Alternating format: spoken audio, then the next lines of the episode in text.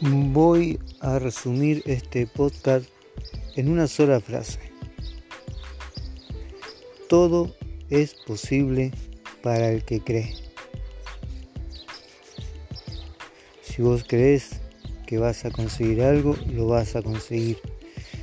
Si no crees que lo vas a conseguir, no lo vas a conseguir. Si crees, que lo vas a conseguir, tal vez tengas algunos obstáculos en el medio, pero lo vas a sobrepasar fácilmente.